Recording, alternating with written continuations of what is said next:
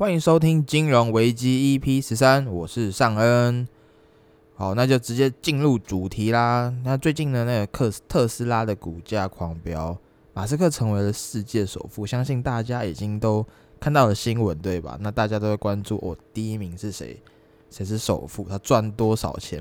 因为大家都很喜欢看跟钱有关的新闻，不管虽然他这些东西跟自己无关了，但是就觉得哇。可以让自己开一个眼界，说哇，原来又有一个人可以拿到那么多钱，那么多钱。那说到有钱呢，我曾经有个高中同学，就是有在想，诶，那时候那时候我们比较天真，所以我们不知道呃钱这个东西跟资产这是什么东西，所以我们那时候就想说，诶，我如果这么有钱，那些有钱人到底都都把钱藏在哪里？我们家里根本就没地方放，我到底怎么办呢？好烦恼哦，这个东西。那时候超天真的，对不对？那时候真的是认真的想这个问题。那其实大家也是长大才知道，哦，钱其实是存银行，而且存银行就算了。其实真正有钱人呢，他们的资产都不是现金，他们资产大多数都是其他的，比如说股市啊，比如说是房地产啊，或者是诶公司啊，拥有这些资产，而不是以现金为居多。回想起以前小时候的童年，就觉得诶蛮。蛮好笑的，就是想到哎，钱到底怎么藏？因为以前就是很天真嘛，只想着哎，那么多钞票到底放哪里？只想着钱就是一张一张的纸钞叠在那边。因为以前都看那些连续剧嘛，一些看一些剧就觉得看到他们抢银行啊，银行放一堆钱在那边，大家都觉得哇，有钱人的钱都是这样子放的。好，那讲到马斯克，那马斯克他其实最红的两个公司就是呃 Space X 还有特斯拉嘛。然后它的魅力其实呢，已经超远远的超过这些投资者的估值。那很多大部分呢，尤其是 SpaceX 还有特斯拉这两个公司，绝对都是因为马斯克的关系，估值才会到这么高哦。那如果没有了马斯克，那我相信估值大家也不会这么的看好。虽然它一样是个好公司，但少了一个这么有魅力的人，真的会差很多。那马斯克呢？他在礼拜四，也就是一月七号的时候，那时候股市上，呃，股市上面的净资产已经达到一千八百八十五亿美元。然后在这个时候呢，彭博的亿万富翁的指数榜呢，呃，彭博就是 Bloomberg，就是国外很有名的金呃金融的媒体，然后他就是有做这个指数榜，他就是成为了这个指数榜的首富，然后超越了亚马逊网站创始人。贝呃，Jeff Bezos 多了十五亿美元，成为了世界首富。那说实在呢，这些排行榜本来就是会一直跳来跳去的。那媒体呢也是很爱写啊，大家也爱看。那就是很简单，就是看说，诶，他现在游泳的股票有多少多少万股，多少百万股之类的，然后去估算说，哦，那那些现在的股价涨到多少，他的资产有多少啊？他的底下房产有哪些啊？收藏品有哪些啊？这类等等的，那我是觉得，其实算这个干嘛很无聊，那是别人的东西呀。但是其实大家就很喜欢看哇，现在世界首富啊、排行啊这种东西比较的东西，而且还写说什么每秒赚十四万这种新闻都写得出来，我就觉得呃超好笑的。尤其是还有写什么呃十四万台币，但其实他就是算他过去一年增值的多少亿的美金，然后去换算说，哎，每一秒、每一天、每一秒。是赚了五千元，五千元是美元，他就换算成台币，然后写在标题上，就会写得很耸动。因为一般人会很难想象，我一秒钟赚十四万台币是什么概念。但他就是这样子去算的，就是啊，从他过去一年股票，他拥有的股票，然后股市涨到现在的估值的价值，然后再去换算哦，过去三百六十五天都在换算每个小时，换算每一秒，这样子就会有人很喜欢看。那特斯拉这么高，该追吗？那其实，在二零一二，呃，不是二零一二年，是二零一九年末，特斯拉就已经开始陷入疯狂了。那时候我记得哦，是我那时候一开始关注特斯拉的时候，是已经到四百美金了，然后它又一路一路升，一路升，一路到八百美金。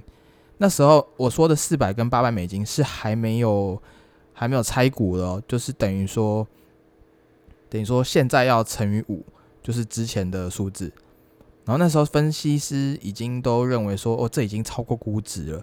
那确实，确实以盈利能力来说，特斯拉还没有达到当呃当时那个价值，就算现在也是，因为但这是股市，因为我们看的都是未来。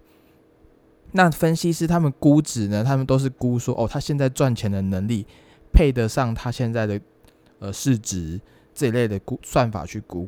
但是大家看的不是现在的赚钱能力，他们看的是未来的赚钱能力。他们会觉得，哦，他的未来一定可以赚到对呃赚到值得现在这个价值的股价，等于是说现在的股价就已经反映了可能未来五年。十年或呃或者十五年以后的特斯拉的股价，但这都不好说，说不定他三年以后就办得到这件事情了。所以很多的科技股，你其实很难去用它现在的盈利能力，它有没有变成正性现正现金流去估算这个公司的价值，因为很多的科技股它都是刚出来，那还在亏损的阶段，每年都在亏损，但是它的业绩一直在成长，一直在成长。那大家为什么会买这一些的科技股呢？就是因为大家看到它的成长的幅度很快速，就相信他有一天一定会把他的亏损转正，然后持续的发展下去。大家就赶快想先进场，想先买嘛。就等于说，现在很多科技股的股价已经就反映了它在三年后的价值。等于是说，很多科技股现在股价就是哦，它现在股价是它三年后的样子。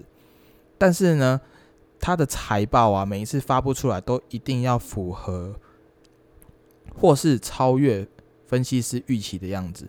那万万一有一个财报突然落晒了，尤其是那种对于公司基本面、公司的根本因素很严重的事情发生，那它的股价会崩跌的非常非常厉害，因为大家都是已经先买单它未来的样子。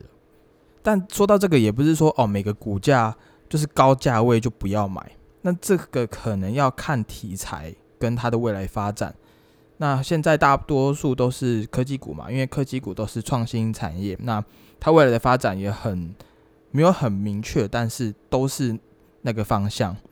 那如果你每次看到股票都是高价位，你就不敢买下去的话，你会你这样子的话会很容易错过每一次的创新高。像你看特斯拉，它从四百一路到八百。到八百那时候，其实对那个时候来说就已经很高了。它在那个时候也才刚刚从每年的亏损转成盈利而已，然后盈利的没有到很夸张，就连盈利一点点。但是那时候就直接暴冲到八百，然后后来二零二零年就直接慢慢的到一千、一千二、两千、两千五，然后拆股，拆股又变了五百，然后跌一点点，回调一点到四百，到现在又冲到了八百多。够疯狂吧？那如果现在的八百，现在看是八百七十，那如果他以没有拆股的话，就是八百七十乘以五，等于就是四千三百五。等于说我在之前如果四百块买下去，现在就是赚了十倍的盈利啊！现在就是马后炮嘛。但我就是想要给大家一个比喻，真正的好的题材，真正的未来的股票，它就是会一直不断创新高，不断创新高。那我这边建议你们，你们要怎么买？呃，我这边不是投资建议哦。如果我只是说，如果你真的要买，然后你有点不敢买，那其实就可以买个一股或者是一两股，当做了当做一个观察的仓位。因为你真的要自己有加入进去之后，你才会认真的去关注它每一天的动态，它的新闻，这个产业的未来。那我一个心理方面的角度去跟你分享，就是好就好像说。哦，你买了一只股票，然后它涨了，哇，你就会讲说啊，好险我有买。但是它跌呢，比如说它八百块跌到七百五，哦，那跌了，你通常都会觉得说，那啊，我应该要加码去摊平这个一点点的亏损，因为我还是很看好这个公司。那变成七百五对我来说，哦，已经变得很便宜了，因为原本是八百。那这些股价都是比呃比喻啦。那如果你本身在八百的时候就没有进场，你没有任何的。股票它跌到了七百五，那你就不会像你当初有买的那样子那么去关注它，你就会觉得说，哦，七百五，那我要买吗？呃，感觉还可以更低耶，那我先不买好了。然后过了几天又涨回去八百多，八百多可能又超越又创新高，那你又会觉得，哦，又好高，又不敢买了。你这个心态就会这样子不断不断的重复下去，不断重复下去。所以，如果是这一类的题材的好股票，那我建议是说，你真的可以开一个仓位去观察。如果你真的很看好这个公司的话，那当然这些都是取决于你个人的投资策略，而不是说每个人都适用。那我这个想法只是跟你说，不要因为它是高价位就不敢去碰它，多少还是可以当一点点的观察仓，至少一股或两股，你至少要参与进去，你才会有得到更多的收获。相信我，这个收获是非常高的。那以台湾股票为例好了，就像是台积电，像它也原本是三十万一张，也就是三百三十块一股，那。过了一阵子又变四十万一张，然后现在呢？现在变五十万一张。那为什么它最近为什么会又暴涨了？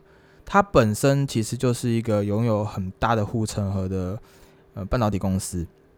那加上它有非常棒的题材，那大家大家都知道它是晶圆晶片代工嘛。那以后每个国家都会开发 AI，那 AI 都需要运算能力，而且运算能力的话。在未来会有更多不一样的生活的物品都会置入，呃，比如说微型电脑啊、智能智能助理啊这一块东西，那每个东西都会需要晶片，那就不像是现在的电脑，更何况是电脑、手机、平板，还有智能手表，比如说 Apple Watch，或者是更以后的可能机器人，每个都需要晶片去运算。那这个的就是一个题材的出发点，那加上台积电又是一个。在这个领域是顶尖的一个企业，那当然它就是会一直涨，一直涨。那相信我相信它是一个会再继续不断创新高的公司。那当然了，现在的股价大家也会觉得哇，现在好高好高，我不敢买，我觉得它会跌。但它就是跟传统股票不一样，它就是对我来说，它就是个科技产业。那这个就跟航运股不一样哦，因为航运股。它是周期性的股票，我我为什么会讲航运股呢？因为最近不是大家在关注呃，最近航运很热门嘛，比如说长湾航运啊这一类的，然后涨停板那个好几天嘛，然后这两天来个两天的跌停，大家傻眼。那其实这几波涨幅真的是太热了，太大家太贪婪了，只能这样说。虽然我现在在讲真的是马后炮了，但是你要仔细想想哦。这些都是传统股，但也没有特别突破的技术或科技，在最近这几年，对吧？它就是运货。那它最近会涨呢，也是因为最近最近业绩好，它最近财报不错。那严格来说，那都是已经是落后指标了，因为它财报都是过去一个月、过去三个月内的成绩嘛。那你拿落后指标来去推估未来的样子，虽然这也是。很多的人做做的估值手法，但是它就是传统股。你要推的未来的业绩涨幅，也要有个限度吧。像现最近的涨幅真的是太夸张了，所以它跌回来，我真的是没有很意外。但是这一个例子，大家就可以好好学习，什么样的股票是热潮，什么样的股票真的是未来。然后今天主题就讲到这里啦。那最后，我想推荐大家一部 Netflix 的剧，它叫《Sweet Home》。那这个剧呢，它就是讲到，呃，在未来，不是在未来啦，就是在一个世界，然后它是呃一个废物变成怪兽的故事。就是原本一个可能就是乳蛇嘛，然后他就回到家，突然有一天，全部的人都变怪兽了，就是好像感染了一些什么东西，然后你会喷鼻血。就变成一只怪兽，然后每个人好像特性都不一样。那这部剧我觉得好看的地方是，它不只是讲到呃生存这方面，虽然它有很多呃很紧张的部分，它但它也有很多，比如说一个社区里面发生这件事的真实样子。那大家可能人情冷暖啊，人性之间的勾心斗角啊，这些故事，真的觉得诶，最近这个题材还蛮不错的，还蛮新的。如果最近有空，诶，觉得没什么剧可以追的话，可以去 Netflix 看这一部，还不错，真心推。好啦，今天分享就到这边。